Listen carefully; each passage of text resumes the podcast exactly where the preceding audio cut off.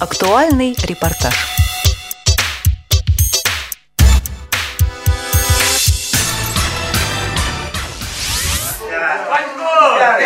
Дед Панько, а расскажи историю, а? Какую историю? Я никакой истории не знаю. Ну, страшно. Я не знаю никакой истории. Дед Панько, А, знаю одно. Ну, слушайте. Задумавшийся вечер мечтательно обнимал синее небо, превращая все в неопределенность и даль. Уже и сумерки, а песни все не утихали.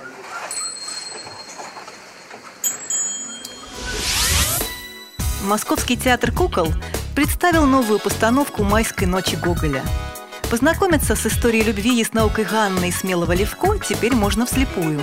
Его создатели добились этого благодаря передаче информации художественных образов с помощью тактильных и вкусовых ощущений, а также запахов и звуков.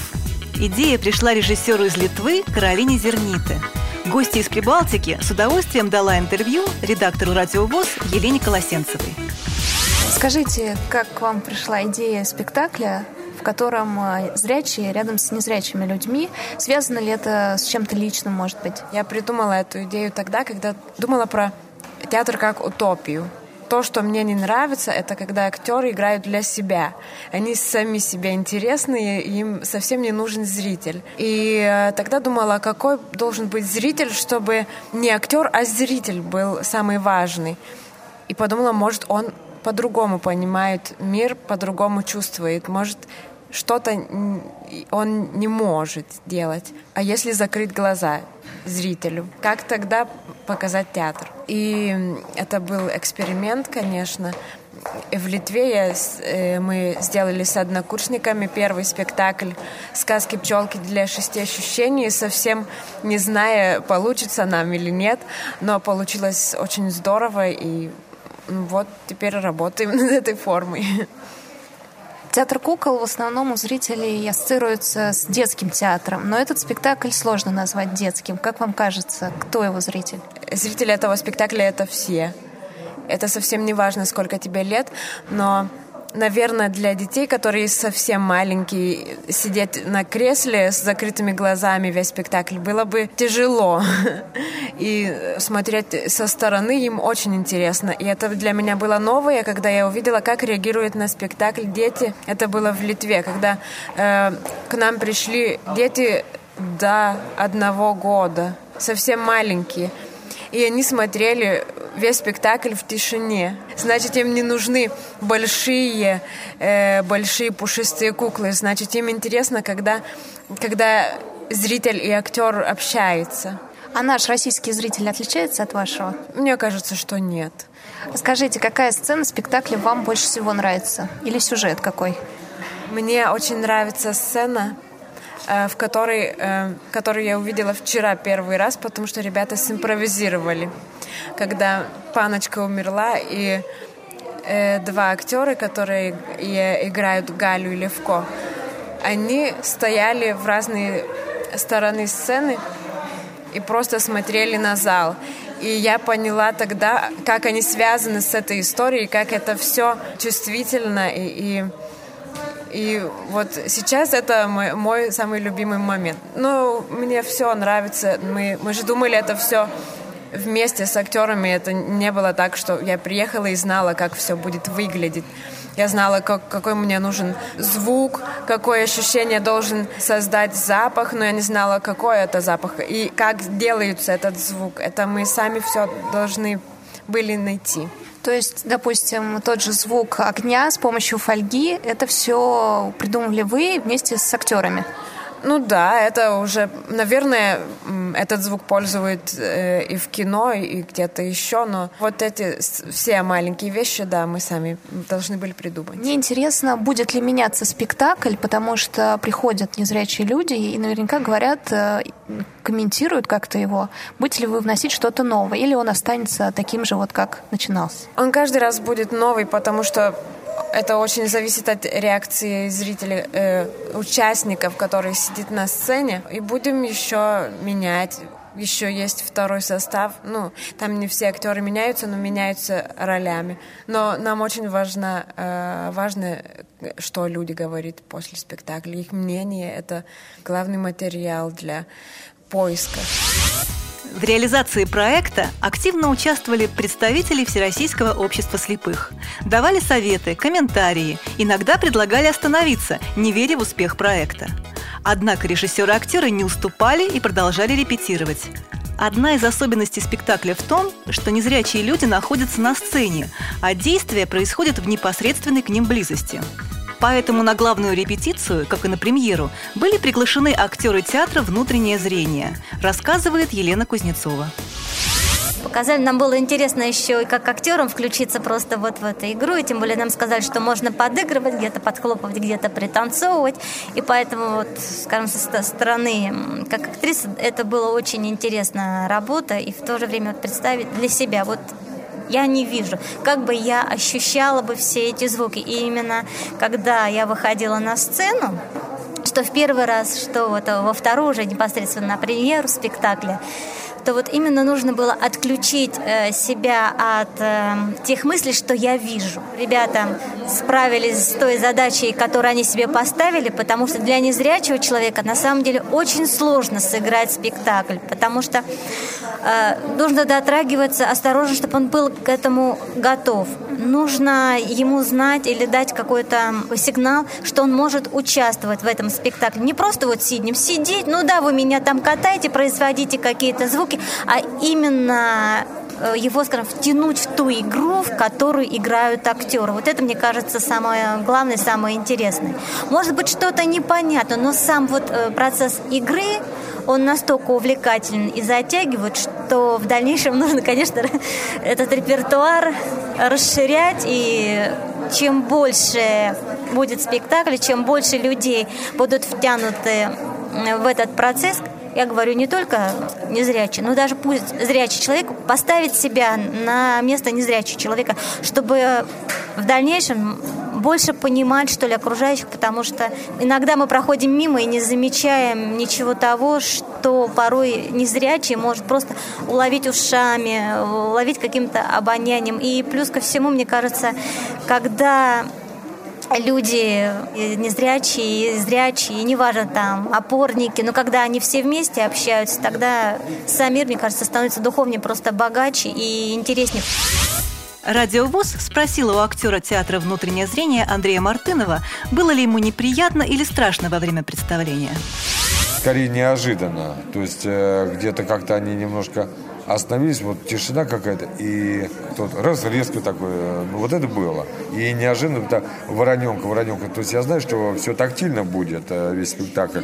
И когда они, давайте вороненок, кто вороненок, ты, ты не похож на вороненка, когда эти когти так раз одну, ну, просто вороненок настоящий, на это прям настолько похоже. Актерам, занятым в проекте, пришлось пройти серьезные тренинги, так как участие в постановке требовало от них специальных навыков. Подробности в разговоре редактора «Радио ВОЗ» Елены Колосенцевой с актером театра кукол Евгением Ильиным. Женя, как э, долго вы готовили спектакль? Я слышала, что сроки были ограничены, по-моему, месяц. Вообще тенденция последняя в театрах делать быстрые спектакли. Этот спектакль мы делали месяц. На мой взгляд, мало. Как вам сама идея? Э, то, что на сцене незрячие люди, и они вовлечены в спектакль. За два спектакля, которые мы сыграли, э, были разные люди. Э, кто-то сидит в зале, кто-то сидит на сцене, незрячие. Да? И в основном, кто сидит в зрительном зале, говорят, что такое непонятное действие, да, актеры ничего не играют, актеры Э, это как, на мой взгляд, это как машина, такая выстроенная машина, да, когда ты э, как часы работают, как ходики. То есть все знают свою точную траекторию, все ходят друг за другом, все идут на свою мизансцену, все сосредоточены только на людях, которые сидят э, слепые, то бишь. Вот. И ну, это это, это круто. Это потому что две такие разные эпостасии театральные. Э, те, кто сидит в зрительном зале, видят машину, которая двигается сама по себе хаотично. Э, вот. И те, которые сидят с закрытыми глазами, для них открывается совершенно другой мир. А тогда стоит ли незрячему человеку идти на этот спектакль и сидеть в зале? Вот э, было пару человек, которые сказали, ну, мол, ну, как-то, ну, вот мне было неинтересно. Мне кажется, что там с закрытыми глазами интересно. Но, опять же, тут же люди говорят, это просто здорово. Понимаете, мы так приоткрыли немножко кулисы. То есть, показали, как э, актер идет к своей цели, к результату. То есть э, обычно же человек вышел на сцену уже в образе, а тут это какая-то такая шаманизм в этом есть, какой-то как вы находили, с помощью каких предметов э, делать звуки? Мы сами брали какую-то сцену, понимали, что в ней нужно, там, если вода, э, если это э, земля, то там гравий, то есть определяли для себя какие-то вещи и начинали искать, начинали скрипеть. Мы, правда, очень много посвятили этому времени, большинство времени ушло вот именно на подбор вот этих звуков, узнаваемых звуков. Не чтобы где-то там что-то скрипнуло, а чтобы действительно, если открылась дверь, то ты сидишь с закрытыми глазами, ты действительно веришь, что да, действительно открылась дверь. Если уж это вода, с водой было вообще очень трудно. Кажется, что очень просто, но на самом деле чуть больше шелохнешь эту воду, уже не похоже. Чуть больше э, затишишь, тоже не похоже. Вот нужно было найти во всем золотую середину, абсолютно во всех звуках. И не только во всех звуках, во всех персонажах. Ну, то есть там работать и работать вообще можно еще очень долго. Прошло всего два спектакля, но мне все-таки интересно, а поменялся он за это время и будет ли меняться? У этого спектакля, на мой взгляд, есть огромная перспектива. Туда можно добавлять, туда можно э, погружаться и погружаться, потому что он такой бездонный, этот спектакль. Э, не знаю почему. То ли потому, что это Гоголь, потому что, может быть, потому что это э, таким образом мы идем э, к результату. Я не знаю почему, я не понимаю, но я чувствую, что там бездонное пространство, просто бездонное. И он отличается даже, он, он будет всегда разным, потому что это наше настроение, как и любой другой спектакль. Вот. Но он такой какой-то вот он всегда такой животрепещущий этот спектакль должен быть. И он будет еще круче. Как вам кажется, эта идея будет существовать? Появятся ли еще спектакли с подобной концепцией? Каролина, режиссер, говорила, что у нее есть мечта. Вот, в общем, она хочет, какую, она держит это все в тайне. Но я надеюсь, что она сюда еще приедет и сделает что-то еще для слепых. Э, мы, раз уж мы это затронули, то останавливаться на одном спектакле, наверное, неинтересно. Вот. Э, надо привлекать незрячих людей к театру, потому что им очень обидно, когда они ходят на простые спектакли и говорят, ну что, ну какая-то пауза, и все, мы ничего не понимаем, мы ничего не слышим. А тут конкретно для них. Цель театрального проекта «Собрать в едином пространстве слепых и зрячих» была достигнута – Люди с различными возможностями, с нарушениями зрения, видящие, но с завязанными глазами, или те, кто так и не осмелился надеть повязку, все получили удовольствие от постановки. Рассказывает арт-директор проекта «Ежик-ежик» Елизавета Ветрова. Привело меня сюда любопытство. А мне сейчас очень близок камерный театр, то направление, которое сейчас активно развивается. И, в общем, просто было интересно почувствовать что-то новое, испытать какие-то эмоции, вырвать себя из привычного круга и что-то такое почувствовать новое, не, необычное. Совершенно невероятные эмоции были, когда нам завязали глаза и перед спектаклем каким-то ну, наверняка короткому маршруту, но завязанными глазами все это показалось каким-то очень длинным, страшным, неизвестным и непонятным. А уже эти эмоции, когда ты входил в зал и мог снять эм, повязку, вызывали мурашки и совершенно какие-то новые ощущения. А сам спектакль, фактически мы испытывали, ну, конечно, не то же самое, что помощники на сцене, но Э, обилие запахов, звуков. Э, нам было интересно видеть, как все это получалось. То есть это добавляло такого какого-то колорита, но вот эти ощущения, которые мы испытывали, они, конечно, были совершенно невероятные. И по большому счету отсутствие каких-то там особых костюмов у актеров, а, каких-то декораций, да, все это полностью было не нужно, потому что настолько Э, воображение дорисовывало, зрение фактически не работало. Воображение, которое нам давали звуки, запахи, э, э, эмоциональные какие-то голоса, интонации, они настолько дополняли картинку, что, в принципе, можно было закрыть глаза и раствориться в ощущениях, и все было понятно.